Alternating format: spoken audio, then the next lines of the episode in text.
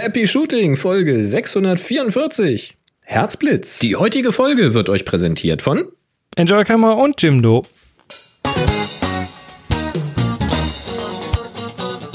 Hier ist eine weitere Ausgabe von Happy Shooting, der Fotopodcast.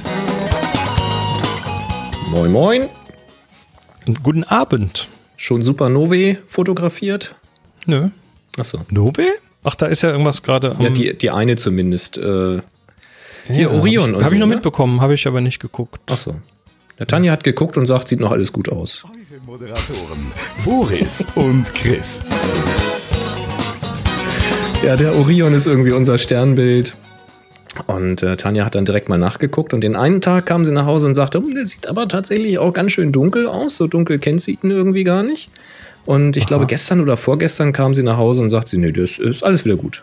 Jetzt weiß ich nicht, ob die Explosion gerade angefangen hat, also vor äh, wie viel Lichtjahren auch immer das Ding weg ist. Ähm, oder ob das einfach nur an der, weißt du, Atmosphäre und so. Also, Wir wissen es ich nicht. glaube, das spielt sich in. Also, das, das geht wohl recht, recht rapide los, aber dann ist das, glaube ich, erstmal eine Weile am Brennen da, oder nicht? Ja, es Ach, wird was einmal- weiß ich denn? Es wird einmal Der Ast- hell sein, es wird einmal so richtig blitzen. Astronomie-Podcast mit Boris und Chris. Ähm, ja, nee, wir haben heute wieder äh, spannende Sachen. Es geht nochmal um das Thema Passbilder, es geht um Gesichtserkennung, es geht um überhaupt Kameras. Äh, wir haben was über Licht, Lichtschlangen, okay. Warum auch immer. Zini. Äh, ich wollte es erst Zini nennen. Genau, Die ist super jetzt- schnelles, super schnelles Bilder machen und, und, und. Dann lass uns doch gleich mal vorne loslegen. Wir nehmen heute wieder live auf. Es ist der 21. Januar 2020 und wenn ihr jetzt auch das in eurem Kalender stehen habt, dann könnt ihr hier live Fragen über den Zaun werfen. Da hätten wir zum einen mal den Slack mit dem Kanal HS Fragen und dann noch auf Twitter mit dem Hashtag HS Frage und ja, das klappt nicht mehr live, aber vielleicht für eine der nächsten Sendungen. Wir nehmen auch gerne Audiokommentare entgegen und die könnt ihr uns schicken an info at happyshooting.de. Ja, ach ja, ähm, ein kleines Danke an dieser Stelle. Ein großes Danke. Äh, Ja, das kann, kann noch größer werden. Wir haben, wir haben, Oh, den, Wir haben- nach oben ist keine Grenze gesetzt. ja, das, das, geht's das sehen wir dann mal. Wir haben ähm, wieder Spenden erhalten auf unsere IBAN. Wir Yay. haben ja jetzt auf happyshooting.de slash spenden haben wir eine IBAN, äh, die speziell für Spenden ist und da hat der Christian und der Peter haben beide was reingeworfen. Ähm, dafür danke. Und der Christian hat, also Peter hat, hat sich ganz brav an die Anweisungen gehalten, nämlich in den Verwendungszweck Spende Happy Shooting reinzuschreiben. Was ich mal so festgelegt habe auf der Website. Das hat sie mal so gesagt, ja. Mhm. Genau. Und der Christian schreibt dran, hey, ein Konto mit IBAN, da kann man ja direkt im Verwendungszweck Hallo sagen. Hallo, Ausrufezeichen. ähm, ja. Chris, Christian hat das System gehackt. Äh, außerdem ist es eh Blödsinn mit dem Verwendungszweck, weil die ganze IBAN ist doch für diesen Verwendung. die ganze IBAN ist nur, nur für diese Spenden da. Exakt. Das heißt, ähm, soll, sollen wir einfach in Zukunft, wenn da jemand was in den Verwendungszweck, also ich weiß jetzt, wir schießen es da jetzt in Fuß vielleicht. Wie viel passt denn in so einen, in so einen Verwendungszweck rein? Oh, früher waren das, glaube ich, zweimal 40 Zeichen, aber ich glaube, das ist schon lange vorbei. Ich weiß nicht, wie viel da reingeht. Naja, sa- sagen wir, dann, dann, dann qualifizieren wir es jetzt. Ähm, wenn ihr uns was auf unsere IBAN werft ähm, und ihr was in den Verwendungszweck reinschreibt, dann lesen wir es hier in der Sendung vor, wenn es uns gefällt. Ja.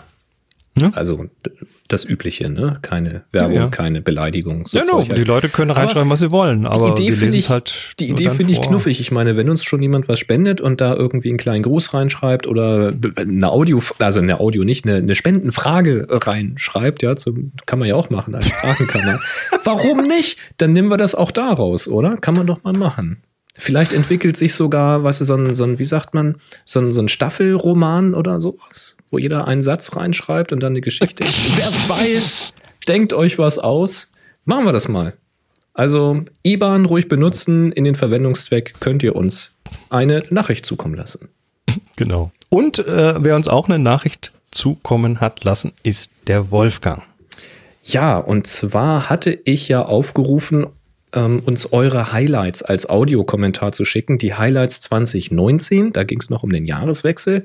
Der Wolfgang war ganz früh mit dabei. Wolfgang, vielen, vielen Dank dafür. Ich habe noch ein bisschen gewartet, in der Hoffnung, dass noch der ein oder andere von euch kommt äh, und was äh, schickt, weil mich interessiert das tatsächlich. Ich hatte euch ein bisschen auch über meine Highs und Downs, Highlights und Downer äh, erzählt, wie das bei mir so lief. Und äh, ja, leider kam da nichts. Und da ich das nun unbedingt im Januar noch haben wollte, kommt jetzt Wolfgang, der einsame Wolf sozusagen, mit den Highlights aus 2019.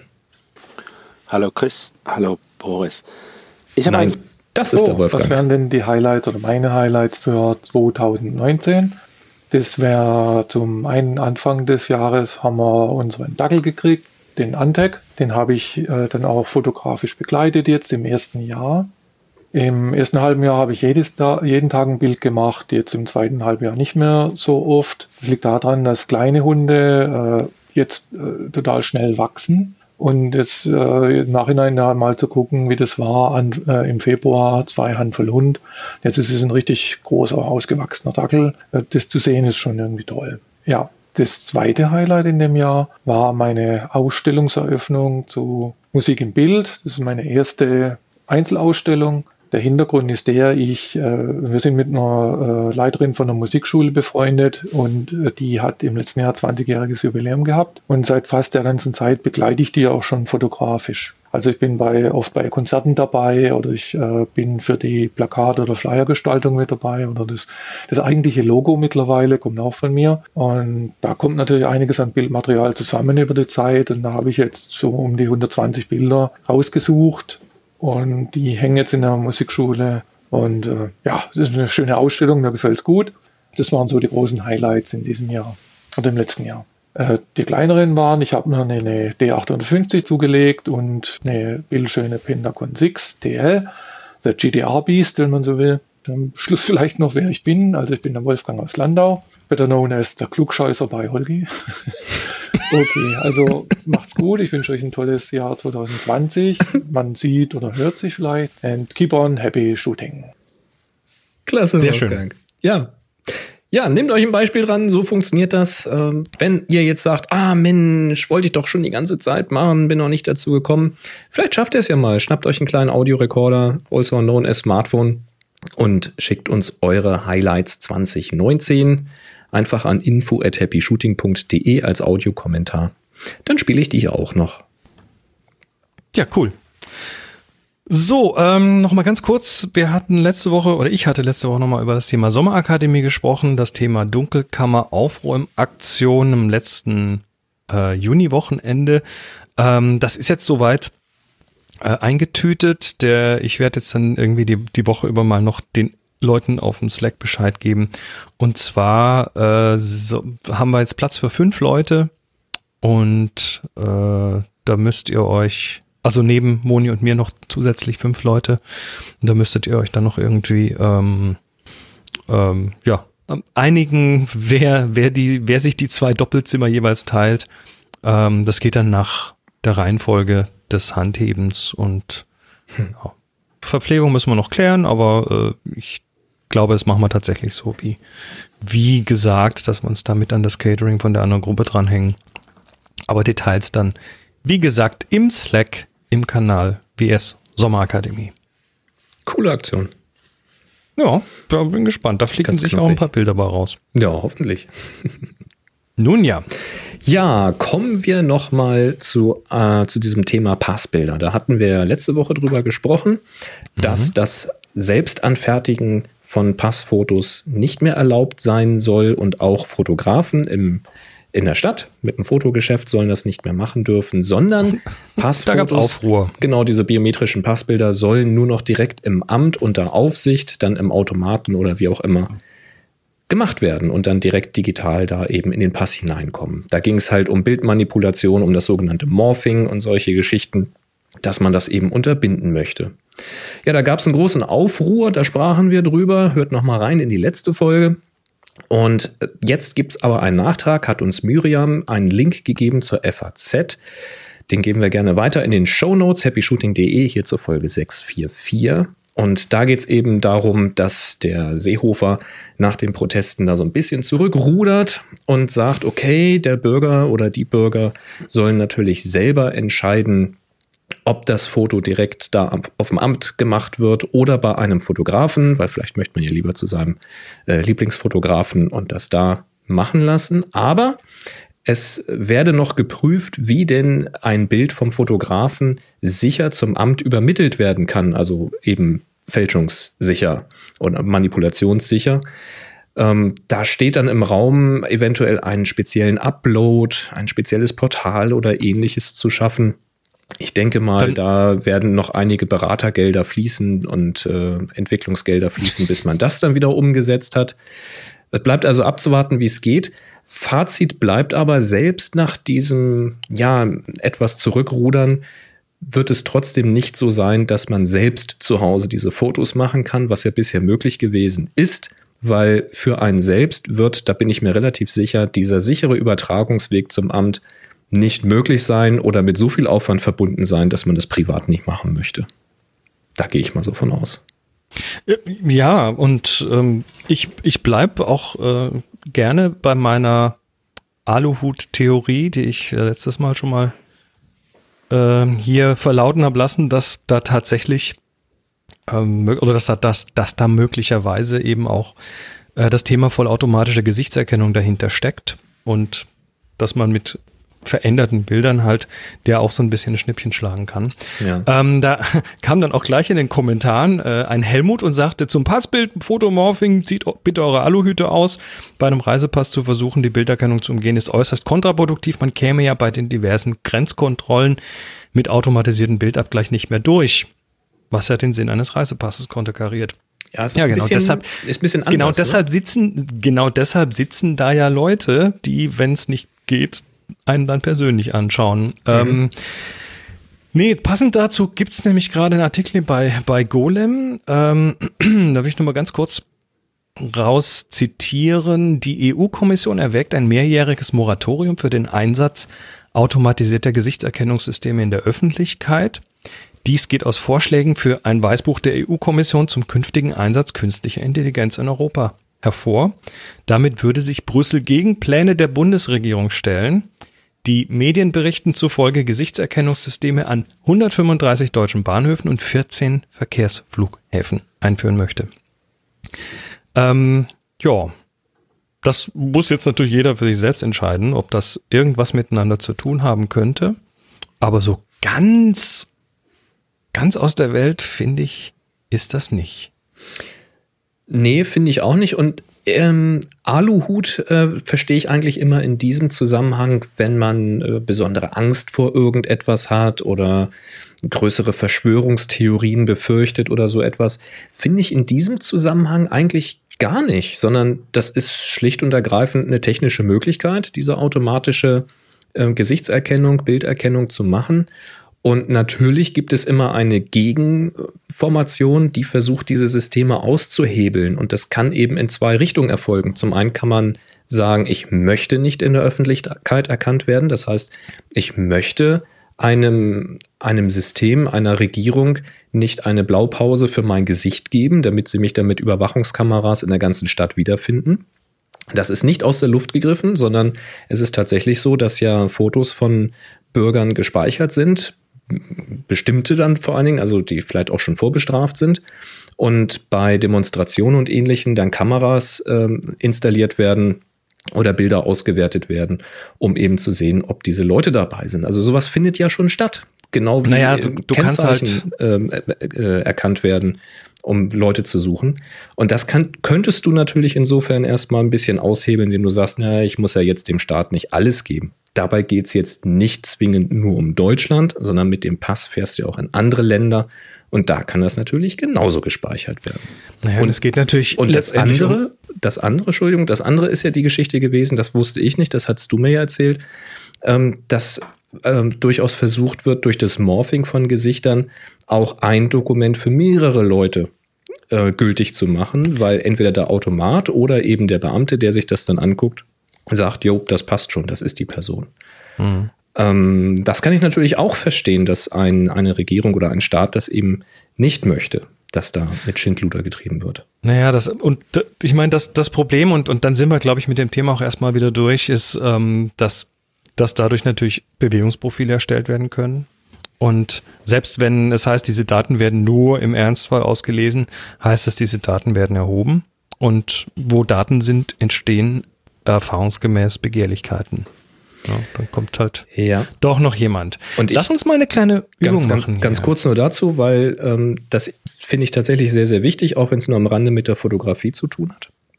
Dieses ähm, Bedenken zu haben, was mit Daten geschieht, finde ich ganz, ganz wichtig. Und das sollten wir alle, also ihr da draußen gerne als Multiplikator, ähm, in der Öffentlichkeit wach halten. Also informiert da gerne oder sprecht in der Familie mal einfach ganz sachlich äh, über solche Themen, wenn sowas zur Sprache kommt.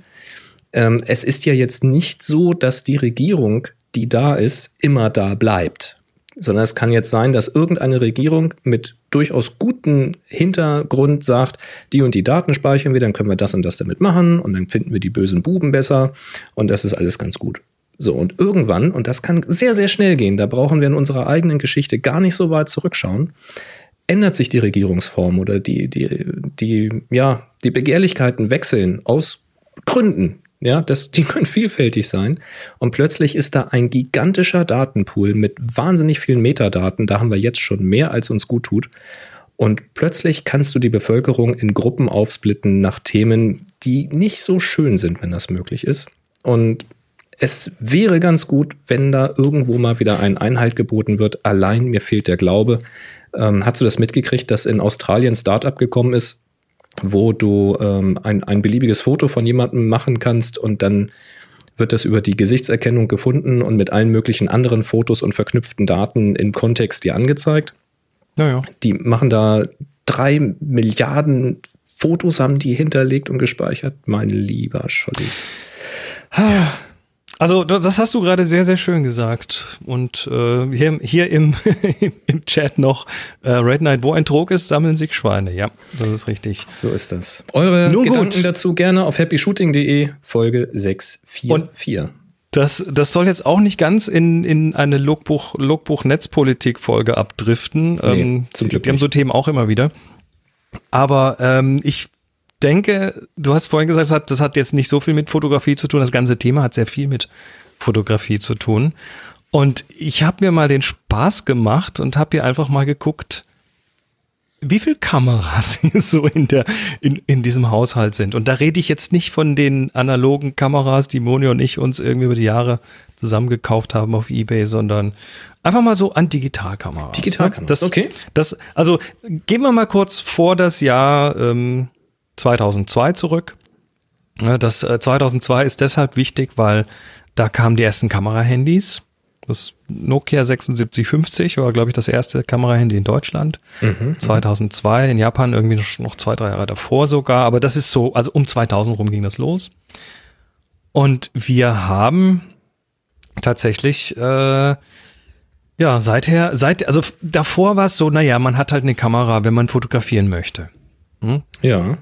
Und ab da ging das halt dann plötzlich Schlag auf Schlag.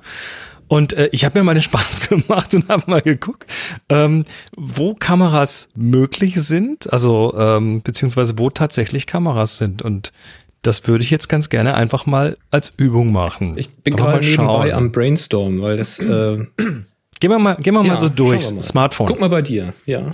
Also Sma Smartphone, äh, da hast du, äh, also hier ist so ein iPhone XR, ne? da habe ich auf der Fotoseite habe ich eine Kamera, dann habe ich auf der Selfie-Seite schon zwei Kameras, das Ding macht Stereo. Dann ist für Face ID, glaube ich, auch noch eine Kamera drin, also das sind schon mal vier. Wenn du, wenn du ein dickeres hast, dann hast du möglicherweise auf der Fotoseite drei Kameras oder mehr, dann hast du irgendwie sechs Kameras in einem einzigen Smartphone. Ist das, ist das nicht ein bisschen fies, das als mehrere Kameras zu zählen? Was ja trotzdem du das eine Gerät, wenn du es liegen lässt, hast du gar keine. Ne? Ja, trotzdem. Ich, nee, ich, will, ich will mal zählen. Ich will mal zählen. Ähm, hast du noch ein Tablett? Okay. Ne? Hast du noch irgendwie so ein, so ein, so ein iP- iPad oder sowas rumliegen? Achso, Also du zählst auch das mit, was du jetzt gar nicht so als Kamera benutzt, sondern einfach nur, wo ist eine? Wo ist eine okay, Kamera okay, drin? Okay, verstehe, verstehe, verstehe. Ne? wo, wo ist ja. eine Kamera drin? Oh, das Dein Tablet. viel. Ja. Dein Tablet hat nochmal zwei Kameras, eine vorne, eine hinten. Na klar. Wahrscheinlich mehr, aber naja. Ähm, dann hast du einen Laptop. Ja, Der, hat eine Kamera. aber eine nur zum Glück. ja. Ähm, dann hast du einen, ich habe hier noch einen iMac, vor dem ich sitze, der hat auch eine Kamera. Richtig? Ähm, dann hast du ein Auto. Okay, fangen wir mal an zu zählen. Du Rückfahrkamera. hast jetzt ein modernes Auto. Mhm. Ich habe ein relativ modernes Auto. Rückfahrkamera, wobei das haben heute fast also viele. Äh, dann vorne eine Kamera für eine Spurerkennung. Ja. Du musst ja sehen, wo du, ob du, ob du gerade irgendwie von der Straße fährst und dich dann warnen. Ähm, hast du noch was, irgendwas noch moderneres? Dann hast du vielleicht noch so eine Kamera für eine, ähm, für eine Aufmerksamkeitserkennung, ne? Falls, äh, wo dann du quasi angeguckt wirst, ob du gerade am Wegnicken bist. Ähm, hast du was ganz Modernes, so ein Tesla mit Autopilot, dann hat der außen nochmal acht Kameras. Also, da wären wir dann schon bei elf möglichen Kameras in so einem Auto. ich sehe, worauf das dann hast du ein. Smart TV, was vielleicht noch eine Kamera hat. Auch nicht ganz ungewöhnlich. Ähm, dann hast du vielleicht an der Türklingel noch eine Kamera. So ein bisschen Hausüberwachung. Du kannst ja heute mit so Hausautomatisierung, HomeKit und Co. kannst du mal schnell eine Kamera einbinden. Dann hast du vielleicht noch so ein, so ein VR-Headset. Da sind dann nochmal vier Kameras drin. Oder fünf. Und dann hast du noch eine Kamera, um zu, in Anführungszeichen zu fotografieren. Ja? Oder hast du noch eine, eine Microsoft Kinect rumstehen? Also du hast locker, in, in einem heutigen Haushalt hast du locker 20 oder mehr Kameras. Locker. Ja, ja, es ist die Frage, wie man jetzt zählt. Es, ich glaube, da habt ihr tatsächlich ein bisschen mehr wegen äh, modernerer Fahrzeuge und so Zeug. Ich habe jetzt mal überlegt, was ich hier so rumfliegen habe an Kameras. Und ich habe Ich, natürlich. ich habe mit jetzt, ja? ich habe jetzt, äh, ich habe jetzt noch nicht äh, die die Geräte, die Moni hat, mitgezählt. Also Nee, im. Haushalt sind es noch deutlich mehr. Ja, mache ich jetzt natürlich auch erstmal nur meine. Ähm, da, ja, hm, ja, meine Geräte. Also da, wo ich Geld drauf geworfen habe, sagen wir mal so. Ähm, da habe ich natürlich mit dem Offensichtlichen angefangen, nämlich weil ich dachte erstmal, welche Digitalkameras haben wir? Natürlich die Kameras, mit denen ich Fotos mache. Das ist immer noch die alte 350D, die ist immer noch hier und die wird zwar sehr, sehr selten inzwischen benutzt, aber sie ist da. Dann natürlich die 5D, die EM1 und die EM1 Mark II, sind wir schon bei 4. Und dann kam es natürlich noch mit den Geräten, wo überall was drin ist. Also kommt natürlich Laptop und iMac dazu, jeweils mit einer Kamera. Ähm, dann habe ich im Auto keine fest verbauten. Also mein Auto ist noch nicht so modern, dass es Kameras hätte. Aber ich habe mir natürlich eine Dashcam eingebaut. Also habe ich da auch eine Kamera drin. Dann habe ich auch eine, eine Hausüberwachung, also in diesem Fall eine Wohnungsüberwachung. Das ist noch eine Kamera. Du hast gerade noch ergänzt, Drohne. Ja, richtig. Und zwar ist dann, und zwar ist das hat, hat, hat, gerade Jochen noch reingeworfen. Das ist jetzt nicht nur eine, ne? Die hat Das- natürlich für, ja. für ihre, für ihre äh, Collision Avoidance hat die nochmal mindestens sechs, sechs bis acht weitere Kameras drin. Ja, sie hat natürlich die offensichtliche, die vorne dran hängt, mit der die Aufzeichnungen gemacht werden. Und dann hat sie welche, die nach unten und welche, die zur Seite zeigen. Und die erfassen auch Bilder. Na Was klar. dann damit passiert, weiß klar. ich nicht. Weiß klar. ich nicht. Was macht denn DJI mit dem Zeug? Wird intern aus. DJI aus China mit dem Zeug, wenn wir schon Aluhut aufhaben. Ja, und fliegt schön oben, ne, wo man schön weit senden kann. Nein, Quatsch. Genau. Ähm, ja, die Drohne natürlich, richtig. Da weiß ich nicht, wie viel drinne sind bei der, die ich hier habe, aber es ist mehr als eine. Und dann natürlich iPhones im Plural, beziehungsweise Apple möchte ja gerne, dass man iPhone-Geräte sagt. Das fängt bei mir an mit einem 4S, was hier noch liegt. Natürlich jetzt nicht gestartet werden kann, das muss mal wieder geladen werden, aber ein 4S ist da, ein 5 ist da, ein 6S ist da und ein X ist da. Also ein 10er. Und beim Du bist 10er, einer von den iPhone-Sammlern. ja, was soll ich die wieder verkaufen? Warum nicht? Ach, behalte ich hier schön als äh, Backup-Geräte. Sehr, sehr gut sowas. Ja, und iPhone, wie du, also das, das 10er hat auf der Rückseite schon mal zwei und vorne noch mal eine. Und alleine drei da drinne. Beim 6S sind zwei drinne, beim 5er sind zwei drinne, beim 4S sind zwei drinne. Ja, das läppert sich. Und ich muss gestehen, ich habe natürlich jetzt Also wenn man jetzt, je länger man drüber nachdenkt, ne, ich habe zum Beispiel noch so eine, so eine kleine Spycam, so eine Schlüsselanhängerkamera, mit der du Fotos und Videos machen kannst. Habe ich mir damals gekauft als so kleine portable Videokamera, habe ich auch tatsächlich mal Videos vom Reiten gemacht. Also die wussten dann natürlich, dass ich da filme und habe da auch einen schönen Zusammenschnitt draus gemacht, damals noch auf DVD. Dafür hat das gereicht von der Auflösung. Also das Siehst fällt mir noch ich- ein. Ich habe meine Dashcam nicht mitgezählt. Siehst du, kommt auch noch dazu. Siehst du? Und dann, und dann die, die meine Web, in Anführungszeichen Webcam, die jetzt gerade über den Rechner auf mich draufschaut, Mhm, die ist aber aus. Ähm, nee, also Oh, ich, ich, denk, dann ich denke, habe ich, dann hab ich noch eine Infrarot. Die ist auch digital. Die kannst du unten ans iPhone anschließen, so eine Fleur. Die macht quasi Mhm. Infrarotaufnahmen, ist aber auch eine Kamera. Also ich, ich glaube, das ist einfach eine Übung, die jeder mal tun sollte. Genau, GoPro. Ich habe ja auch noch so ein 360-Grad-Teil hier. Ne? Also da sind zwei Kameras drin. Also ich, äh, ich höre es mal auf zu zählen. Aber das ist so für, für alle da, die, die da jetzt hier zuhören, einfach mal so eine kleine Übung. Zählt das mal so, schreibt das mal auf, einfach nur, um mal so ein bisschen, dass ihr euch mal so ein bisschen bewusst werdet, wie viele Kameras da sind, die an irgendwelchen, ja, wo irgendwelche Computer hinten dran hängen. Ne, auch in der GoPro hängt ein Computer. Und wie viel davon vielleicht Wi-Fi haben? Irgendwo am Netz hängen? Gut. Lassen Sehr schön. Mal. Viele, viele Kameras. Das ist unglaublich. Unglaublich. Ach, genau. Ja, bin gespannt. Wie viele Kameras habt ihr so? Hm, Lass uns doch mal wissen. genau. im Slack Ansonsten zum Beispiel. Gucken wir mal, was es hier so gibt. Happy Shooting, der Fotopodcast. Werbung. Wir werden wieder unterstützt von enjoyercamera.com und wenn ihr bei denen was bestellt, dann benutzt unseren Gutscheincode Happy Shooting 2020 für 5% auf jede Bestellung. Ähm, aktuell bei Enjoy Camera gibt es die Easy Cover. Easy Cover sind, ja, was sind Easy Cover? Äh, Silikonschutzhüllen. Also das Material Silikon äh, ist ja mittlerweile überall in der Küche und sonst wo, aber eben auch, äh, um damit zum Beispiel Objektive zu schützen. Hm? So sehr schöne farbenfrohe oder auch äh, in Camouflage ausgeführte Objektivschütze, die man sich vorne so übers Objektiv stülpt. Oder man äh, nehme den, jetzt muss ich gerade mal hier scrollen, wie heißt denn das Ding nochmal? Äh, den EasyCover Lens Ring, ein Objektivstoßschutz, den man sich quasi ums Objektiv drum machen kann. Also da, wo eh schon Ringe ums Objektiv sind, um die nochmal ein bisschen zu verstärken. Ähm, wenn man so Sachen ablegt zum Beispiel. Oder Kamera-Cases, also Schutzhüllen, die für verschiedene Kameratypen gemacht sind in unterschiedlichen Farben. Äh, vielleicht auch nicht schlecht, diese kräftigen Farben, wenn man so Objektive in der Kameratasche hat. Da kann man sie leicht unterscheiden. Das äh, ist ein relativ großes Sortiment mit unglaublich viel Zeug. Ach ja, hier gibt's auch einen Screen Protector für, dein, für deine Kamera gibt's auch noch hier. Für alle möglichen. Also Enjoy Camera führt da jetzt ein relativ großes Sortiment.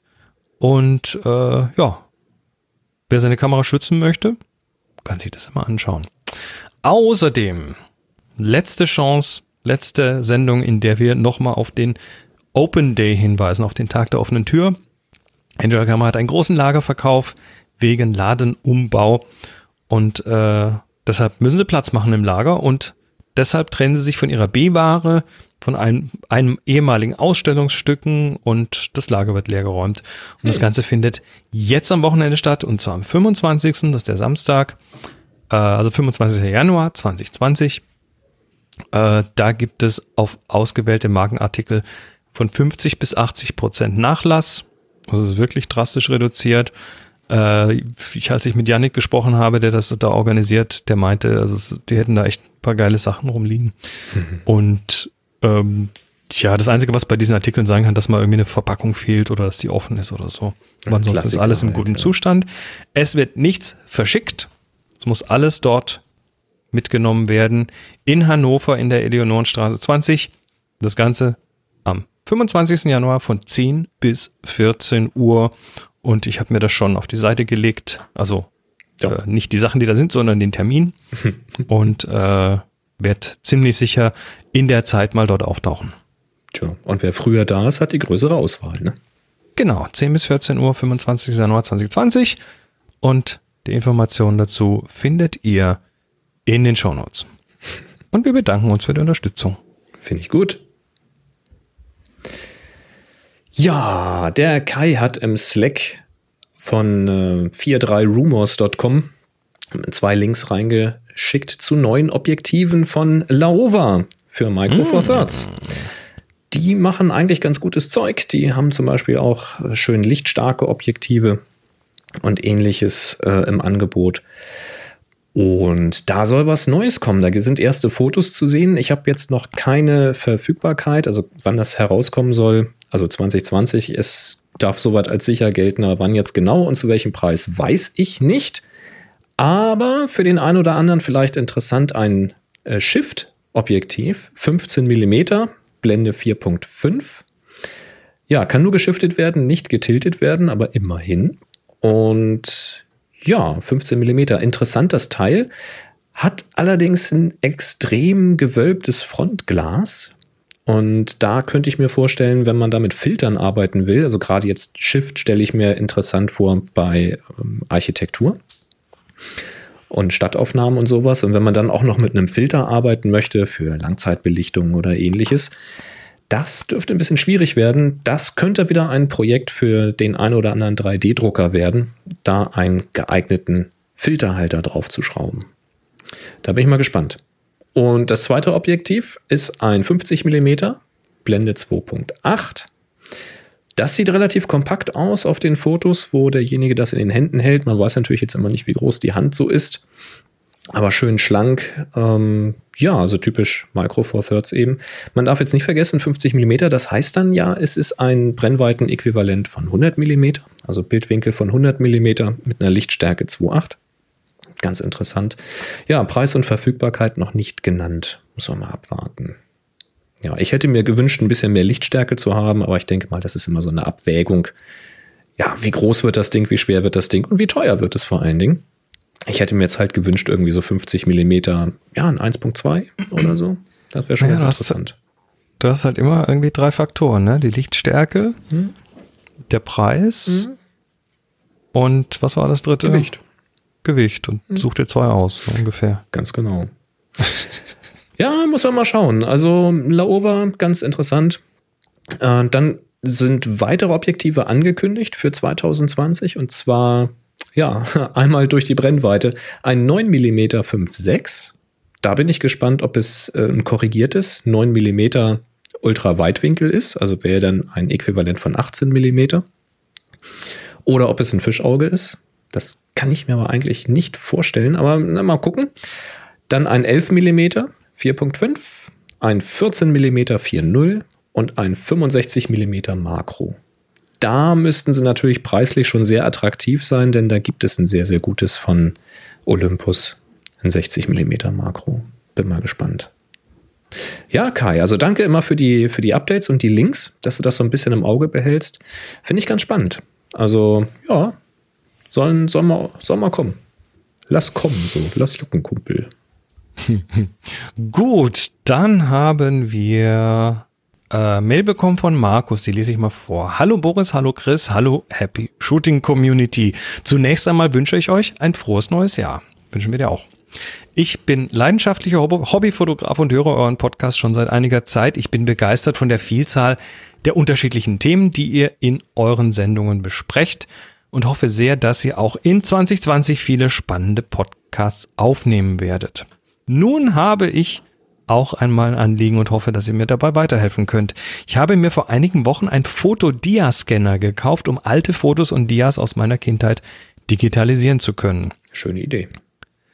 Ja. Dabei bin ich auf das Foto gestoßen, welches ich euch im Anhang mitgeschickt habe. Ähm, ja, haben wir gesehen.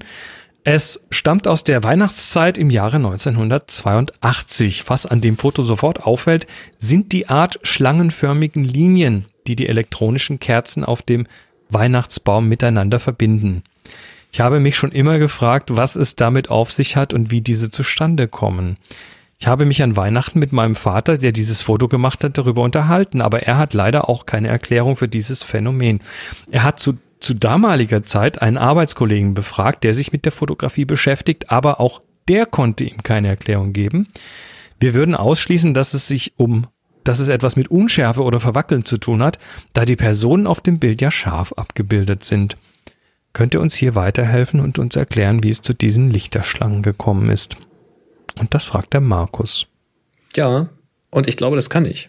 Und ich, würde glaube sagen, auch. das ist verwackelt. Ähm, was wir auf diesem Foto sehen, das ist so ein klassisches Porträt neben dem oder ja vor dem Weihnachtsbaum, neben Schrägstrich vor dem Weihnachtsbaum auf dem Sofa oder einem Sessel. Wir sehen eine Frau mit zwei Kindern auf dem Arm. Ja, klassisches Familienporträt wie man es damals so gemacht hat. Und was man auch sehr deutlich sehen kann, ist, dass dort geblitzt wurde. Es wurde ja auch bestätigt im Text. Die Personen sind also ausschließlich vom Blitzlicht belichtet. Sieht man daran, dass der Weißabgleich vom Blitz nicht so richtig zu den äh, warmen Farben, zu den Lichtscheinen an der Tapete von dem Weihnachtsbaum passen möchte. Das sieht man an der Reflexion sehr zentral in den Augen. Das heißt, es war ein Aufsteckblitz, der auf der Kamera steckte oder hochgeklappt ist, je nach Kamera. War jedenfalls sehr nah an der optischen Achse. Und das sieht man an den Schlagschatten, die eben direkt hinter der Person äh, an die Wand bzw. die Köpfe von den Kindern auf den Oberkörper der Dame fallen. Also das ist eindeutig mit dem Blitzlicht äh, fotografiert. Und das heißt auch, dass es wahrscheinlich, wir kennen das, so ein Wohnzimmer zur Weihnachtszeit, recht duster war. Und jetzt stell dir vor, du machst eine Belichtung, die Kamera wahrscheinlich auf irgendeinem Automatikmodus. Und die Kamera sagt, oh, das ist ganz schön duster hier, ich brauche mal ein bisschen mehr Licht. Macht eine längere Belichtungszeit. Der Blitz friert jetzt aber die Bewegung und die Person ein. Es blitzt einmal ganz kurz. Der Verschluss geht aber noch nicht zu, weil die Belichtungszeit ein bisschen länger ist.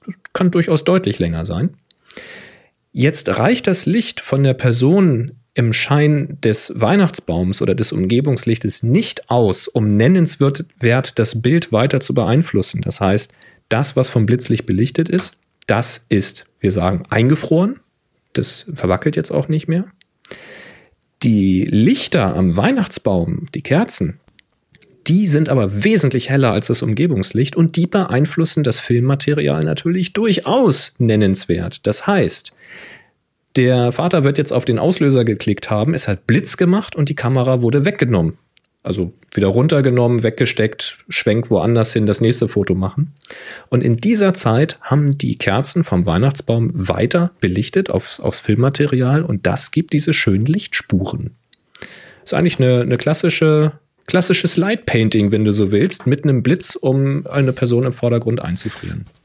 Also der, der englische Fachausdruck dafür ist Dragging the Shutter. Und wenn man das mal eingibt in eine Google-Bildersuche, dann sieht man viele solcher Bilder. Ich äh, habe mal einen Link in die Shownotes gegeben, der das, ja, der genau so eine Bildersuche macht. Und dann sieht man, dass das eigentlich fast normal ist. Jetzt wundere ich mich nur, dass der Vater ja einen Kollegen gefragt hat, einen Arbeitskollegen, der sich auch mit der Fotografie beschäftigt haben soll. Ja, das heißt erstmal nichts. Und keine Erklärung dazu hatte. Jetzt ist die Frage, hat er sich beruflich mit der Fotografie beschäftigt? Dann wollte er vielleicht keine Antwort geben, weil er gesagt hat, ich habe keine Lust, das hier tausendmal zu erklären.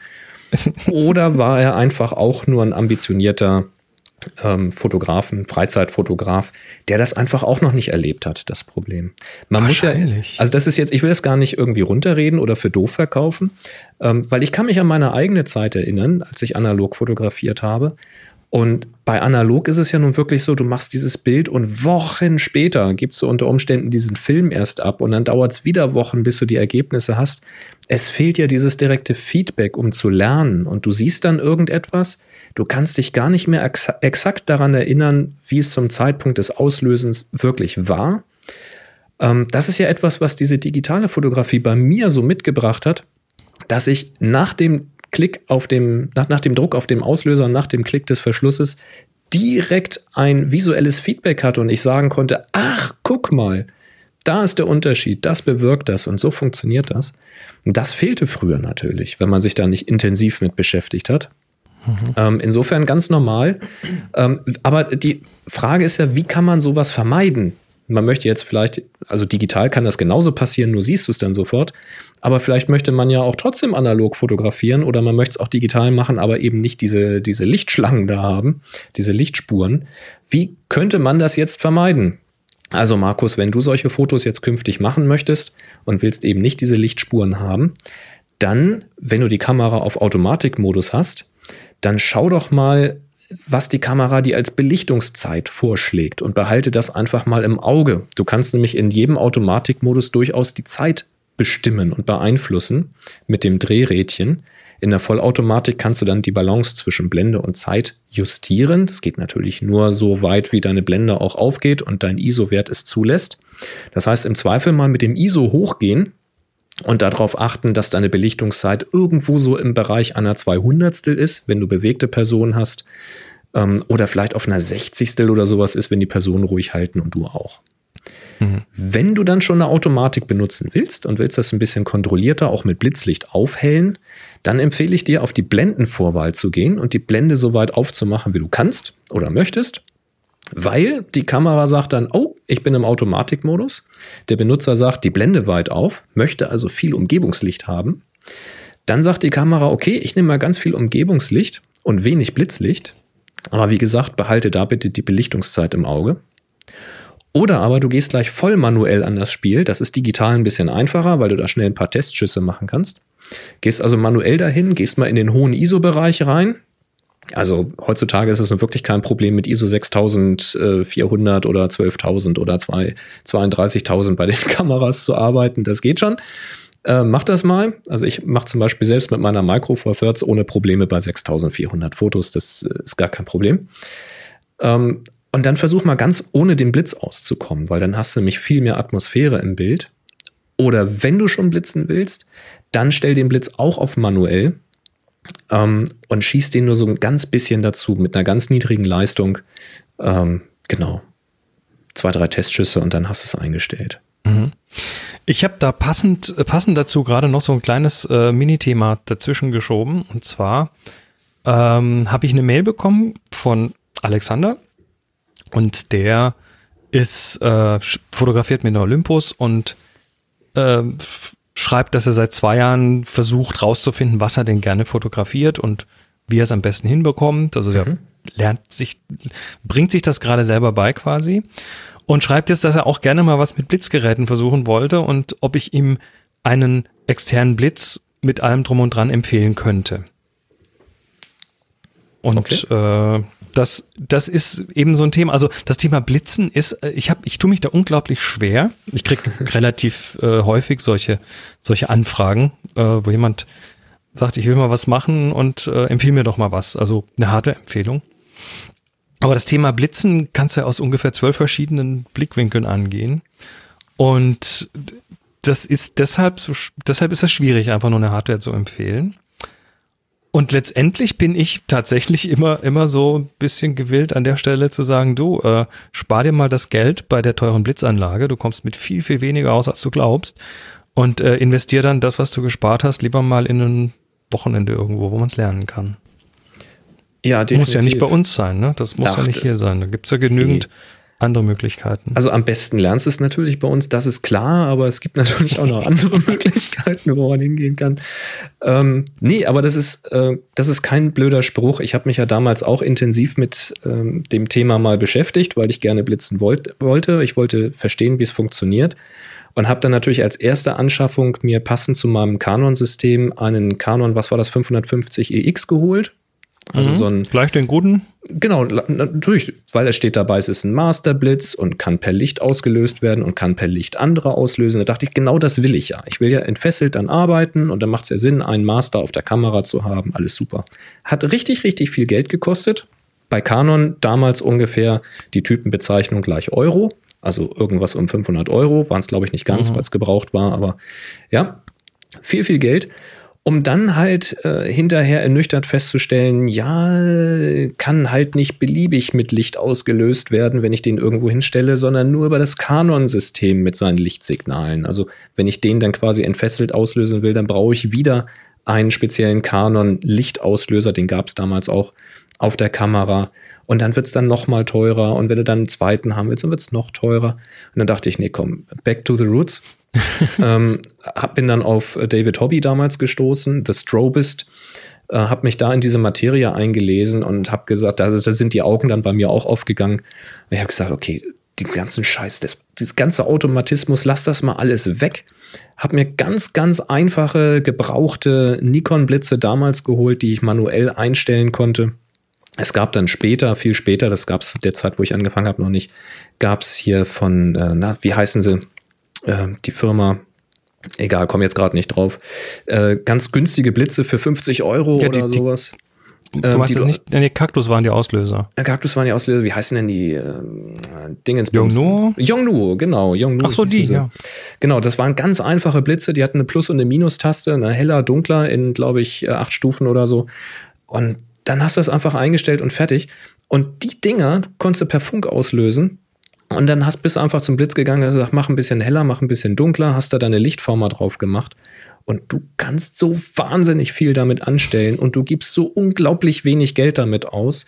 Ähm, und damit arbeite ich bis heute. Ich habe das wirklich lieb gewonnen und ich würde mir bis heute solche Blitze wieder kaufen und damit arbeiten, weil wenn die mal irgendwo draußen im Einsatz vom Wind irgendwie einen Schlag kriegen und kippen um und zersplittern, dann sage ich ja gut, scheiß drauf, äh, kaufe ich mal halt einen neuen. Wenn dir aber da irgendein Ding umfällt und zersplittert, was 500 Euro oder mehr gekostet hat, ja, dann war dieses Shooting und die nächsten zwei dann im Prinzip finanziell schon für die Katz. Und nee, sowas mache ich nicht. Also, äh, Andreas war das, ne?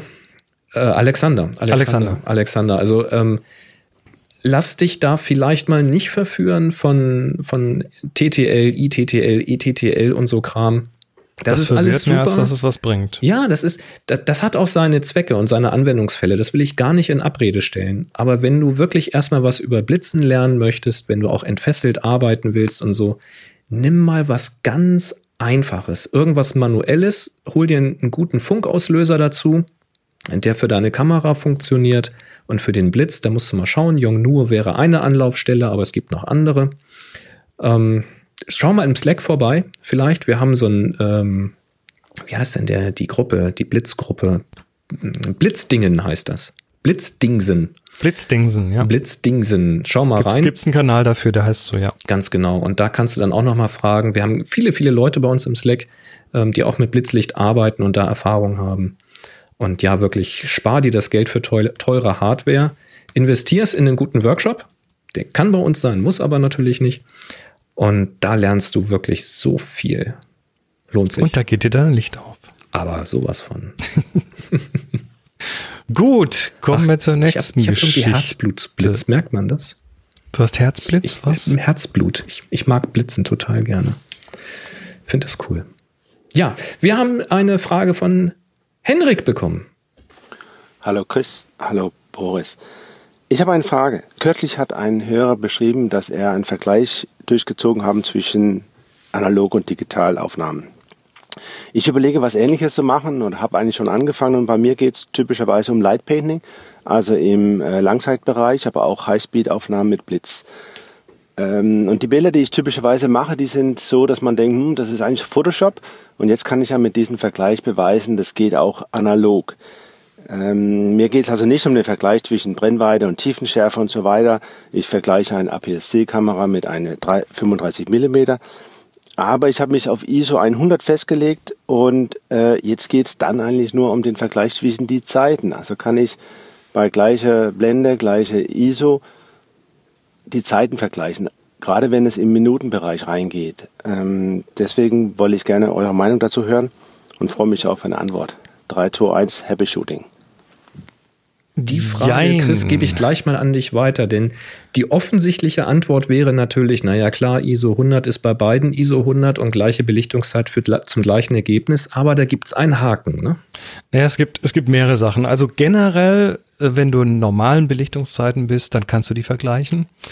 Ähm, aber das hängt jetzt natürlich ein bisschen von dem Film ab. Also wenn du einen Farbfilm nimmst, dann würde ich sagen, ja, kannst du in der Regel vergleichen. Also ISO 100 beim Farbfilm, äh, ISO 100 beim digitalen ähm, funktioniert. Wenn du ins Schwarz-Weiße gehst, dann hast du aber schon äh, eine andere Spielwiese. Und zwar ähm, geht es da um die Empfindlichkeit in verschiedenen Bereichen des Lichtspektrums. Nämlich, äh, es gibt einfach Schwarz-Weiß-Filme, die zum Beispiel wenig Rot sehen. Und in dem Moment, äh, ja, ähm, passt dann zum Beispiel ein Belichtungsmesser nicht mehr, sondern du musst dann ein bisschen anders rangehen. Ähm, außerdem ist die ISO beim Film nicht so fix, wie sie beim, bei der Digitalkamera ist. Also ein Film ist einfach viel, viel gutmütiger, vor allem in Richtung Lichter. Ne? Mit mehr Licht können die meisten Filme halt immer noch gut umgehen, wo es dann bei einer digitalen schon längst ausreißt. Das heißt, äh, da auch da gibt es kleine Unterschiede. Und jetzt kommen wir aber in deine Richtung und da geht es um deine Langzeitbelichtungen. Und lange Belichtungen, ähm, da ist der Film je nach Film nicht so linear wie eine Digitalkamera. Du kannst bei einer Digitalkamera fast immer davon ausgehen, verdoppel ich die Belichtungszeit, kommt doppelt so viel Licht auf, aufs Bild. Wenn du das beim Film machst, äh, da gibt es den sogenannten Schwarzschildeffekt. Und der Schwarzschildeffekt, äh, ja, hat, das hat ein Herr Schwarzschild mal irgendwie festgestellt. Ähm, ja, der zeigt, dass eben manche Filme bei doppelter, um doppelt so helles Bild zu bekommen, mehr als doppelt so viel Zeit benötigen. Also da würde ich jetzt sagen, geh mal auf Google und gib da mal äh, das Wort Schwarzschildeffekt und den Film ein, den du da hast und schau mal, ob da irgendwas zurückkommt. Es gibt für Filme, äh, gibt es in der Regel Datenblätter, die man dann damit auch finden kann. Und äh, da steht das in der Regel drin. Der englische Ausdruck dafür ist Reciprocity. Äh, pack mal in die Shownotes. Und Stand das nicht früher so als Kurve oder als Tabelle auf dem Filmkarton oder war das in einem Beipackzettel Ja, oder so? Nee, Beipackzettel gibt es bei Film eigentlich nicht. Es gab äh, manche Hersteller, die innen in, innen in dem Karton noch so ein kleines Datenblatt reingedruckt haben. Ich kann mich erinnern, dass ich mal solche Diagramme gesehen habe und ich wusste immer nie, was das ist. Bis mir das, Also das- irgendeine Fotografin erklärt hatte, dass das dieser Effekt ist, dass du eben, wenn du das Bild heller machen willst, mehr als doppelt so lange oder länger belichten musst, als du glaubst. Ab einer gewissen Belichtungszeit. Also bei diesen Minutenbelichtungen halt. Ne? Ja. Ha. Interessant. Also da, da verlinken wir jetzt einfach mal so ein paar, äh, so ein paar Wikipedia-Seiten dazu, wo das mal ein bisschen erklärt wird.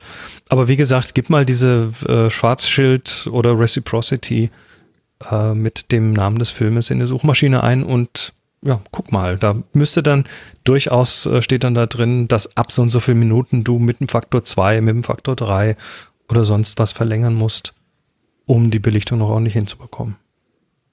Aber es gibt auch Filme, die das gar nicht haben. Ne? Also das ist tatsächlich bei einem Film ganz schlimm und beim anderen fast gar nicht.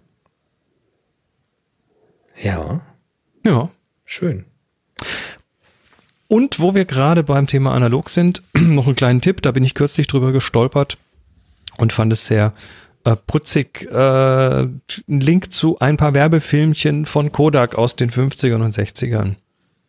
Ist einfach, ich finde so alte Werbungen einfach putzig, wie die Leute angesprochen werden, äh, wie wie es dann teilweise doch so fast schon ein bisschen ins Creepy abdriftet. Ähm, ja, Also meinst du so von, von der Art, wie es äh, nicht Ja. gestellt wirken soll? Oder? Ja, guck's dir guckt's euch an. Das sind Okay. ein paar, paar Dinge verlinkt. Die sind einfach, ich sag mal, lustig. Ja, wunderbar. Ja. Und dann habe ich noch was mitgebracht. Und äh, das ist so ein, ich nenne es Hyper-Nerd-Content. Oh, jetzt wird's Ähm, nerdig. Ja, es wird ein bisschen nerdig und zwar ist das ein Videotipp ähm, und der ist mir noch übrig geblieben vom Kongress, ne, vom Chaos Communication Congress und zwar hatte ich den da vor Ort leider aus Zeitgründen nicht sehen können, diesen Vortrag, habe ihn mir dann aber nachträglich noch angeguckt, weil er was mit dem Thema bildgebende Verfahren zu tun hat, mit dem Thema Fotografie in irgendeiner Form zu tun hat. Und das ist äh, der Vortrag äh, A Short History of Ultra-Fast Imaging. Also es geht um, ähm, um, die, um bildgebende Verfahren in der Größenordnung äh, von Femtosekunden. Das sind 10 hoch minus 15. Das kann ich mir nicht vorstellen. Nee, das ist auch fast nicht Gibt es irgendwas anderes, was vorstellbar. so schnell ist? Naja, es, es sind halt Proze es gibt, gibt Prozesse, ähm, Wie- wie- die in dieser Größenordnung stattfinden. Wie, Zum wie Beispiel, weit ist denn Licht in der Zeit? Ähm, frag mich nicht. Ich frage mal den Slack, die können das mal ausrechnen. Femtosekunde. Genau, mach- wie, wie weit ist das Licht in einer Femtosekunde? genau. Bitte sag mir das Ähm, mal. Interessiert mich wirklich. Ist jetzt kein, kein Mock oder so. Also was zum Beispiel interessant ist, was ich da gelernt habe, ist, dass eben tatsächlich Prozesse des Lebens äh, teilweise in dieser Größenordnung stattfinden, in dieser Geschwindigkeit. Zum Beispiel in der Photosynthese sind einfach äh, gewisse chemische Dinge, die da passieren. Oder auch beim Sehen. Da, wir sehen dadurch, dass Licht auf Moleküle fällt, die dann isomerieren, also die sich dann in der, in der Gestalt ändern. Und das erzeugt letztendlich irgendwie den, den Strom, der dann äh, das, das Signal quasi in den Nerv einspeist, der dann ins Gehirn geht. Und das passiert so im, in der Größenordnung von 100 Femtosekunden.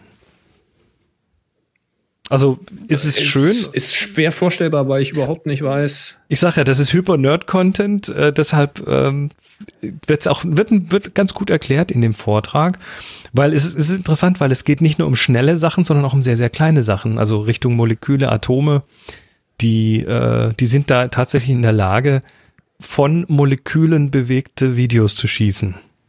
Quasi. Wie schreibt man Femtosekunde auf Englisch? Femtosecond. Auch mit FEM? Ich denke doch, FEMTO. Mal gucken, was Wolfram Alpha dazu sagt. Ja, 10 hoch minus 15 Sekunden. David sagt 30 Zentimeter in einer Nanosekunde. Pro Nanosekunde. Ja, und jetzt rechne mal Nano nach Femto um. Ich weiß, ich kenne mich doch mit den Einheiten in der Größenordnung. Ich, ich weiß nicht in welcher Reihe. Nano. Was weiß ich. Also auf jeden Fall ist es äh, ein super Nerd-Content. Macht aber Spaß. Nee, kriege ich jetzt hier so parallel nicht äh, richtig formuliert da. Äh, ich äh, rechne weiter mit dem Chat. Genau. Ja, interessant. Und falls ihr da mehr dazu wisst, dann lasst uns das doch gerne auch mal als Kommentar wissen. Also David sagt, eine Nanosekunde sind 10 hoch minus 6, eine Femto ist 10 hoch minus 15. Jetzt müssen wir hier mal kurz den Taschenrechner bemühen, welche Entfernung das Licht in einer Femtosekunde. Das sind also acht 0,3? Größenordnungen. Nee. Äh, 0,3 Mikrometer? Nee, er nein, nein. korrigiert das schon, das kann ich sein. David korrigiert, also gut. Äh, Ja, wir, wir, wir, wir halten euch auf dem Laufenden. Alles gut. So, und jetzt noch, noch ein Videotipp. Ähm, und zwar äh, erinnert ihr euch sicher an die Lilly Zeifert. Das ist die junge Frau, die, äh, sie ist jetzt 18, die im Rollstuhl sitzt, die hier auch in der Sendung schon zweimal war. Ähm, Zumindest ihre, ihre synthetische Stimme, weil sprechen kann sie nicht. Und äh, sie sitzt eben in diesem Rollstuhl, äh, ist also körperlich schwerbehindert, ähm, kann den kompletten Oberkörper nicht wirklich kontrollieren, macht also alles über die Füße. Und ähm, ja, wer die mal sehen möchte, es gibt jetzt gerade eine Kurzdoku äh, über sie. Da ist so ein bisschen, so ein bisschen was über ihren Alltag, ein bisschen was über ja, auch dieser Fallschirmsprung, der drin ist. Da ist auch noch mal dieser, ähm, dieser Rollstuhl, äh, für den sie noch Spenden sammelt, drin. Dieser Xebo Bro heißt der. Das ist dieser, dieser selbstbalancierende Rollstuhl, der ihr so ein bisschen, äh, bisschen mehr Selbstständigkeit geben kann und die sie auch braucht, um dann studieren zu können. Ich bin immer noch sehr, sehr von ihr beeindruckt. Und deshalb verlinken wir das Video mal. Das ist relativ kurz, aber es ist echt spannend, finde ich. Und wenn ihr mal sehen wollt, wie eine Schwerbehinderte äh, einen Tandemsprung im, Fallschirm macht, dann kann ich das nur empfehlen. Ich finde diese Frau unglaublich. Das ist, äh, ich kannte sie ja erst nur von, von der Geschichte her und aus den Interviews, die du ja mit ihr führen konntest. Das fand ich sehr beeindruckend und konnte mir das schon immer gar nicht vorstellen, wie jemand, der wirklich seinen Körper nicht kontrollieren konnte, also Oberkörper in diesem Fall, trotzdem mit den Füßen in der Lage ist und mit Hilfe dann eines äh, Tablets ja Wörter zu bilden, zu schreiben und dann eben aussprechen zu lassen. Und wer das in dem Video jetzt sieht, ich habe das dann später mal gesehen, da hatte sie ähm, da hatte sie teilgenommen, ich glaube, irgendwo beim DLR oder sowas bei irgendeiner Veranstaltung. Da habe ich sie dann im, im Bild gesehen, habe gedacht, das ist ja unglaublich. Also die, die kriegt sich ja quasi oben den Oberkörper und Hände, Kopf überhaupt nicht klar. Also der sagt sie auch selber, denn der Kopf schwenkt mal nach links, mal nach rechts, der Körper fliegt nach links und nach rechts und trotzdem diese Koordination zu behalten, mit den Füßen zu arbeiten, ist, ich finde so etwas unglaublich. Und ich muss sagen, als ich meinen mein Hörsturz hatte und da linksseitig komplett taub war, da war ich schon extrem frustriert. Und äh, Tanja hat da so ein bisschen Angst, dass ich da schon in die Depression abgleite. Und das ist auch tatsächlich sehr, sehr deprimierend, sowas. Und ich habe dann aber tatsächlich immer wieder an so Leute gedacht, wie unter anderem an Lilly und habe gedacht, ich höre jetzt auf einer Seite nichts, ja, aber mir geht's ansonsten ja wirklich verdammt gut. Ja, ich Da kann ja wirklich schnell auf alles die Erde machen. zurück, ne? Ne? Also das ist diese Relation, die, wo du dann sagst, ey, es gibt wirklich andere Leute, die haben ganz, ganz andere Probleme. Und äh, ja, also schaut euch das wirklich mal an und können wir vielleicht auch noch mal diese Spendenaktion verlinken, weil wie großartig Machen wäre das, wir. wenn wir aus der Community da sowas bewegt bekommen. Ja, vor, vor allem, wenn du dich mal so ein bisschen mit der Realität von Schwerbehinderten ähm, äh, auseinandersetzt. Äh, jemand, jemand mit so einer körperlichen Behinderung wie sie, der wird im Normalfall sehr gedrängt, dann doch irgendwie in der Behindertenwerkstätte zu, zu landen und fertig. Jetzt hat die Frau aber, äh, die, die will ähm, ähm, Astronomie studieren. Richtig. Und das geht nicht so einfach und die braucht diesen Rollstuhl. Und das ist, äh, also den Grips dafür hat sie, ganz Ja. klar. Ne? Und der Stuhl ermöglicht, ermöglicht es ihr halt, dass sie ohne fremde Hilfe auch Treppen rauf und runter kommt und damit besseren Zugang zu Gebäuden und sowas hat. Genau. Und nicht immer eine Hilfsperson braucht, die da ähm, ja, den, den Stuhl dann schiebt oder die Treppen rauf und runter bringt. Also das, das wäre so großartig. Also Lilly, nochmal hier Respekt.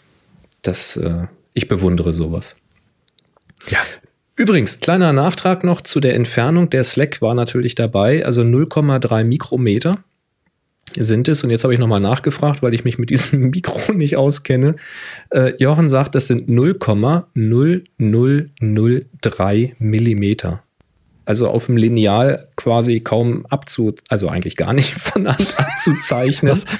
Das Licht liegt 0,0003 Millimeter in einer Femtosekunde zurück und du sagst, da gibt es bildgebende Verfahren. Ich glaube, ich will diesen Vortrag sehen.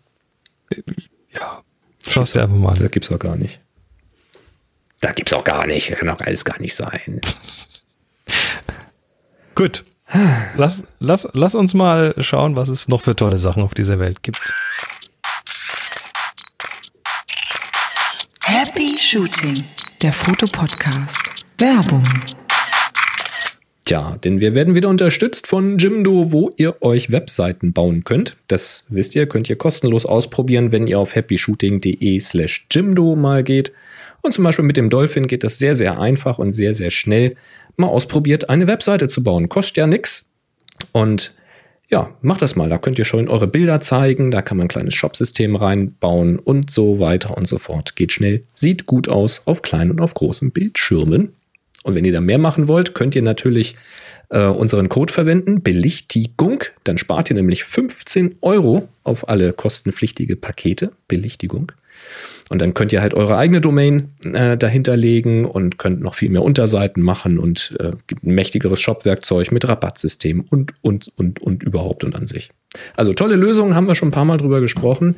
Was sie aber auch haben und was ich gerne immer mal wieder erwähne, ist das Jimdo Magazin, also sprich deren Blog. Er ist so ein bisschen aufgeteilt nach verschiedenen Themengebieten. Und jetzt war ich gestolpert über, ja, über das Business-Themengebiet. Da geht es nämlich ums bessere Verkaufen um das Thema, wenn ihr mit euren Kunden sprecht, also wenn ihr die Fotografie zum Beispiel beruflich macht oder auch nebengewerblich, und dann kommt ein Kunde daher und stellt euch Fragen, wie verkauft ihr jetzt? Und ja, was da drin steht, ist jetzt keine Raketenwissenschaft und in keinem Buch steht Raketenwissenschaft, weil es ist tatsächlich sehr, sehr einfach. Und es fängt damit an, dass man sich auf solche Verkaufsgespräche mal mental vorbereitet. Also setzt euch ruhig zu Hause mal hin und überlegt euch, was wären denn eure ersten Fragen an so jemanden? Was, äh, was interessiert euch an der Leistung? Und dann, weil ihr diese Leistung ja anbietet, denkt euch die passenden Antworten dafür aus. Da gibt es ein paar schöne Beispiele. Ähm, schaut euch das mal an. Und was ich ganz besonders schön fand, dass das in diesem Bericht erwähnt wird, ist äh, zum einen, dass man nicht das Produkt verkaufen sollte, sondern eben den Wert, also den Mehrwert für den Kunden oder die Lösung für den Kunden. Das ist auch so ein Ding, ähm, ja, wenn ihr jetzt zum Beispiel äh, als Eventfotograf auftritt oder als, als Hochzeitsfotograf, jetzt als sehr spezielles Event, dann will der Kunde nicht ähm, noch stundenlang mit euch diskutieren über in den Vorbereitungen von den Fotos und was noch zu machen ist und so weiter, sondern sagt, okay, pass auf, wenn du mich haben willst, dann klären wir kurz ab, welche Bereiche du haben willst. Also willst du Getting Ready haben oder willst du nur Kirche haben oder willst du nur Standesamt haben, etc. Und wenn der Umfang geklärt ist, dann sagst du, okay, pass auf, gib mir mal einen Ansprechpartner bei euch in der Familie, ich kümmere mich um den Rest. So, und dann lass das Hochzeitspaar Hochzeitpaar sein. Die haben genug zu tun mit ihrer Vorbereitung und Planung. Nimm ihnen diese Arbeit ab und verkauf ihnen diesen Mehrwert. Du kriegst nicht nur die Bilder, ich kümmere mich um alles, was diese Fotografie betrifft. Ähm, damit kann man was verkaufen. Also ne, macht das nicht immer so auf, auf Stundenbasis oder so, sondern guckt mal, äh, was ihr eigentlich für einen Wert anbietet. Und habt kein schlechtes Gewissen, wenn es mal nicht zu einem Abschluss kommt. Also dann nicht, ah, hm, das tut mir jetzt auch so leid für den und, hm, hm, hm, und verkauft euch dann nicht deswegen unter Wert. Also kommt nicht in Preisdumping oder sowas rein, sondern steht auch zu eurer Leistung und steht zu eurem Preis. Ähm, es ist tatsächlich so, dass es relativ wenig Sinn macht, äh, für irgendjemand zu sagen, ach, pass auf, wir kennen uns ja ganz gut. Komm, kriegst für einen Fuffi, komm, mach ich dir, kein Problem. Ja, statt 500 machst du 50, so, kein Problem. Man kennt sich ja und ah, ich das ja auch noch nicht so lange. Hm. Was passiert? Empfehlungsmarketing. Die laufen natürlich rum und sagen, hier, den kannst du buchen, der hat das für einen Fuffi gemacht, der ist nicht so teuer, frag den mal. So, und dann sagst du dem nächsten ja 500 und sagst, spinnst du? Also Passt da auf. Und ähm, das, was ich jetzt hier in Kurzform erzählt habe und noch viel mehr, findet ihr in dem Jimdo Magazinbeitrag. Ich fand das sehr, sehr wertvoll, was da steht. Schaut euch das mal an. Ähm, denkt daran, wenn ihr mal eure Webseite aufbaut, die wichtigsten Punkte, was interessiert den Kunden, wenn er euch buchen soll, schreibt das da schon mal rein, gebt ihm eine Lösung an die Hand oder baut zum Beispiel dieses Chat-Modul mit ein, was ihr da bei Jimdo machen könnt. Total einfach. Und wenn der Kunde dann eine Anfrage hat und das nicht auf der Seite steht, kann er euch direkt anchatten. Ich chatte zum Beispiel auch lieber, als dass ich telefoniere, weil man das zeitlich entzerrt machen kann. Ja, sehr schön. Denkt an den Code Belichtigung 15 Euro auf die kostenpflichtige Pakete und schaut mal auf happyshooting.de slash Jimdo. Wir sagen Danke für den Support. Mhm. Weißt du, was wir gerade verpasst haben? Ah, ich ahne es. Es steht hier. Um 18.40 Uhr. Starlink beziehungsweise, nee, 18.31 Uhr, also jetzt, jetzt ist 19.17 Uhr, um 18.31 Uhr ist die Starlink-Perlenkette äh, über unseren Nachthimmel gezogen. Ja. Also beziehungsweise von 1828 bis 1838. Ich habe sie bisher ähm, jeden Tag verpasst. Ich habe es nicht geschafft. Ja, ja, ich, äh, ich äh, verlinke da mal eben schnell was. Ähm, da gibt es einen Tweet von DLR Next. Der hat da heavensabove.com verlinkt. Da kann man seinen Standort angeben und dann auf Starlink All Objects vom Third Launch klicken und dann kriegt man gesagt, wann die wieder oben sichtbar sind. Wunderbar. Weil die jetzt gerade eben, die sind ja vor, vor ja, so circa zwei Wochen sind die hochgeschossen worden und sind jetzt immer noch dabei, sich, wir brauchen jetzt erstmal ein paar Wochen, bis die sich quasi so auseinander, be, äh, auseinander dividiert haben und zu ihrem Orbit hochgewandert sind. Ja, die haben wenig Grip da, ne, da oben. Die, die beschleunigen nicht so schnell. Naja, was heißt Grip? Die haben, die haben diese, diese Ionenthruster und ja, ja, die sind. Ähm, ich stelle mir gerade die sind halt so, von, so von, den, von den vor, der in der Luft dreht und wartet, bis er endlich greift. Nee, da ist, da ist, da sind nicht viele Kräfte. Das, das, das ja, geht langsam. Das braucht seine Zeit. Ich glaube, einfach gesprochen spuckt er Licht aus, ne? Und versucht sich dann damit irgendwie wegzubewegen. Das kannst du so behaupten. Ich weiß es nicht genau, wie das geht. Ja, wie auch immer. Starlink. Genau. Verlink mal. Ich, immer wenn ich das bei Weiß. DLR Next lese, den Tweet, dann ist schon zu spät. Das oder wir sind gerade mitten im Podcast. Ja, oder das. Nun naja. gut, kommen wir zu der äh, zur Fragestunde. Wir haben wieder Fragen von euch bekommen. Ja, von Und Marco, die lese ich mal vor. Er sagt nämlich hier, bei alten Kameras ist oft eine Bereitschaftstasche dabei, Bereitschaftstasche dabei. Ich frage mich, wieso diese Taschen so heißen, weil die Kamera in diesen zumeist ledernen Hüllen alles andere als bereit für den Einsatz sind. Oder habe ich das falsch verstanden? Jetzt muss man kurz dazu sagen, ähm, ich weiß nicht, ob wir über dasselbe reden, aber eine Bereitschaftstasche ist für mich quasi so eine Umhüllung einer Kamera also oft tatsächlich aus Leder, wo auch vorne das Objekt nochmal an so einem abklappbaren Teil ist, den man mit einem Druckknopf irgendwo oben oder hinten festgemacht ist. Und wenn man den gelöst hat, dann klappte der ganze vordere Teil runter und baumelte dann so unten irgendwo rum, meistens störend. Und dann konnte man relativ schnell ein Foto machen. Und ich meine, dass die dann eben deswegen so hießen, weil dann die Kamera in einer sehr passgenauen Tasche drinne ist, also eigentlich eine Lederhülle, die man aber sehr schnell aufklappen und damit sehr schnell ein Foto machen kann. Wohingegen die üblichen Kamerataschen, die man früher sonst so hatte, ja eher so eine, ja, eine Schultertasche war, etwas stabiler, ne, auch oft umledert, aber eher so ein, ja, kartonartig, richtig eine Kiste eigentlich mit festen Einteilern, wo dann die Kamera drinne war und ja, bis du so eine Schultertasche aufgemacht hast, die Kamera rausgezogen hast, den Objektivdeckel abgemacht hast und so weiter. Das dauerte länger als mit der Bereitschaftstasche, wo der Objektivdeckel quasi diese Lasche war, die runtergeklappt ist. Tja. Das sind, das sind schon die, über die wir reden, ne? Ich vermute mal, dass Marco das meint. Und äh, heute, also ich weiß es nicht, also mir sind die ja immer im Weg, deshalb mache ich die meistens ab. Aber das ist natürlich heute vielleicht auch eine andere Relation, was hier Kosten von Kameras angeht. Äh, wir haben es ja vorhin gehabt, ne, 30 Kameras im Haus oder so. Und äh, früher war das halt irgendwie das Einzige und das war irgendwie, hatte einen ganz anderen Stellenwert. Deshalb hat man es, glaube ich, auch noch ein bisschen mehr geschützt als heute. Mhm. Der Stefan fragt, wir möchten für einen Verein eine Fotodatenbank in einer Cloud aufbauen. Ziel ist, dass dort mehrere Fotografen des Vereins ihre Bilder für Veröffentlichungen, Pressemitteilungen oder ähnlichem hinterlegen können.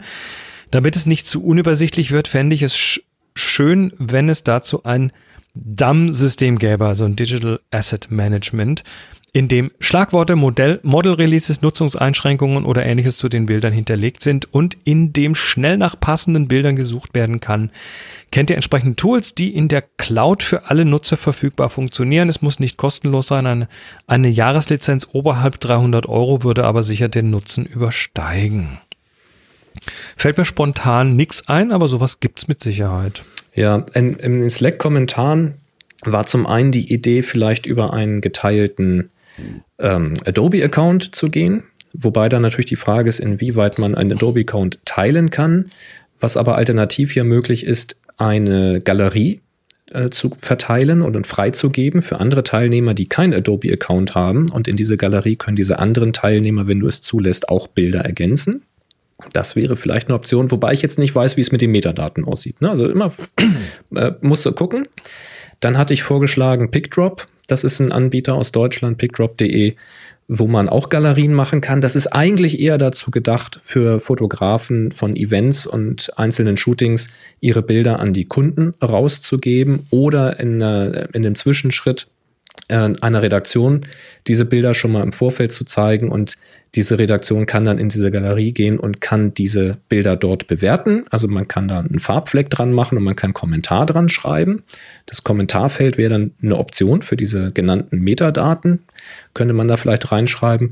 Ob man diese Daten, dieses Kommentarfeld dann durchsuchen kann, weiß ich nicht. Eine Suche gibt es, aber ich habe das so noch nicht benutzt. Das wäre also auch mal zu testen oder bei denen nachzufragen, ob das schon genügt.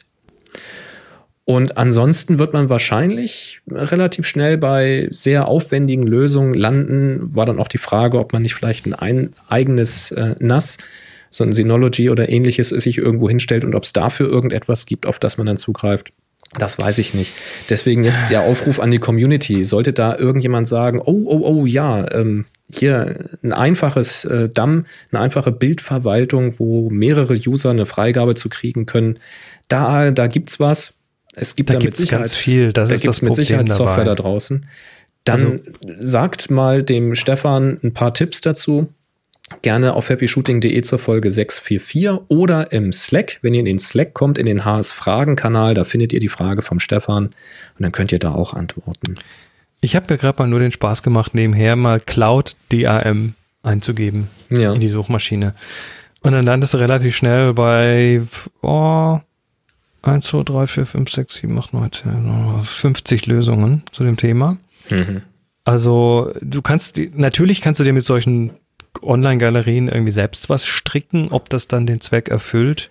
Ja, das hängt sehr vom. Zweck ab natürlich. Ja, klar. Ähm, aber vielleicht gibt's ja hier aus der Community mal irgendwie ein paar Hinweise. Also schreibt das tatsächlich mal in die Kommentare und äh, Stefan, schau dir da mal die Kommentare zu dieser Sendung an, die 644 ist das. Ähm, oder komm mal in den Slack, vielleicht ist das auch eine Möglichkeit. Super. Wir haben noch Ähm, einen Nachtrag von Jochen. Ja, erzähl. Ne, von wegen Licht. Er Schreibt, Ja, nein, Licht gesagt, hat ja keine Masse. Mhm. Licht hat ja keine Masse und bewirkt damit auch keinen Antrieb. Ionenantrieb stoßen logischerweise Ionen aus. Wobei der Uwe ergänzt, Photonen haben keine Ruhemasse, aber eine von der Energie abhängige Masse und können somit Impuls übertragen. Lichtsegel zum Beispiel. Und jetzt komme ich mal ganz laienhaft daher und sage, halt mal deine Hand vor einen Blitz und löse den Blitz mal aus. Und dann sag mir noch Dann mal, wird's dass da warm. keine Masse ist. Da, äh, Bewegen tut sich da nichts, es wird nur warm. Ja, du merkst den, du merkst den Impuls. Es tut einen Schlag. Das mag die Wärme sein, ist mir aber auch völlig egal. Ich möchte jetzt äh, mir vorstellen, dass da oben kleine Lichtteilchen rausgestoßen werden und dann bewegt sich das Teil. Was weiß ich denn, was ein Ion ist? Ich möchte Impulsantrieb und ich möchte Warp-Antrieb. So, Ja. haben wir das Dann auch geklärt. Haben wir Termine? Ja, natürlich. Oh. Ding, ding, ding, ding, ding. Den Terminkalender. Ding, ding, ding, ding, ding, ding. Und zwar haben wir zwei Termine. Den einen hat uns der Thomas reingeworfen. Wildlife Photographer of the Year. Fotos von Tieren, Landschaften aus verschiedenen Themenbereichen wie Reportage, Umwelt, junge Fotografen und so weiter in Basel im Naturhistorischen Museum vom 8.11. bis zum 29.03. Das läuft also aktuell.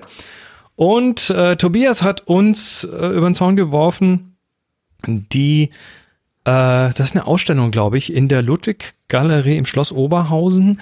Fotografin unter Musikern Linda McCartney, The 60s and More. Als Linda Eastman Mitte der 1960er Jahre zu fotografieren beginnt, gerät sie unmittelbar in die Szene von Rock und Pop. Eine Presseeinladung öffnet ihr die Türen zu der Promotion Party der Rolling Stones, auf der äh, SSC Panther auf dem Hudson River. Hier beginnt ihre ungewöhnliche Karriere. Außerdem trifft sie die Beatles und damit ihren späteren Ehemann Paul. Äh, Ehemann Paul. Sie beobachtet die Entstehung des berühmten Covers zu Abbey Road und gibt inti intimen Einblick in das Familienleben der McCartneys. Das Ganze läuft, wie gesagt, in der Ludwig-Galerie im Schloss Oberhausen vom 19. Januar bis zum 3. Mai. Und die Links dazu sind natürlich in den Shownotes und auch auf dem Terminkalender auf happyshooting.de slash Terminkalender und dort dürft ihr dann auch, wenn ihr wollt, selber Termine eintragen. Ja, knuffig. Knuffig, ne? Ja, und dann hatten wir natürlich vor der Sendung gefragt, wie denn wohl die neue Aufgabe heißen könnte. Da haben wir euch wieder drei Themen zur Wahl gestellt und es ist ein relativ eindeutiges Ergebnis. Die neue Aufgabe wird lauten schnell. Kann ich mir gar nicht vorstellen, dass wir das noch nicht hatten, aber schnell. Es ist unglaublich, aber ist also gibt's noch nicht. Ne? Un Nee. Unfassbar. Ähm, die neue Aufgabe läuft vom 23.01. bis zum 6.02. Das bedeutet, im Zeitraum vom 23. Januar bis zum 6. Februar 2020 zieht ihr los und macht bitte ein neues Foto, nicht irgendwo im Archivkram, ein neues Foto, wie ihr das Thema schnell fotografisch interpretiert. Dieses Bild ladet ihr dann bei Flickr hoch, stellt es dort in die Happy Shooting Gruppe und vergebt das Tag HS Schnell.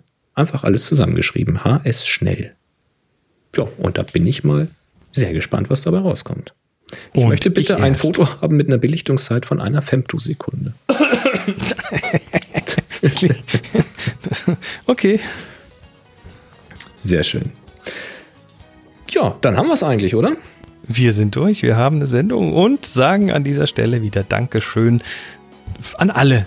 Einfach mal an alle, ob ihr jetzt hier einfach nur dabei seid, uns äh, mit, mit, mit äh, schönen Physiktipps live weiterhelft oder irgendwelche Knöpfchen drückt oder uns an Dinge erinnert oder einfach nur zuhört. Ähm, alles ist willkommen. Wir freuen uns, dass es euch gibt und wir sind in der Woche wieder da. Und sagen Bis dann. 3, 3, 2, 1. 1. Happy Shooting.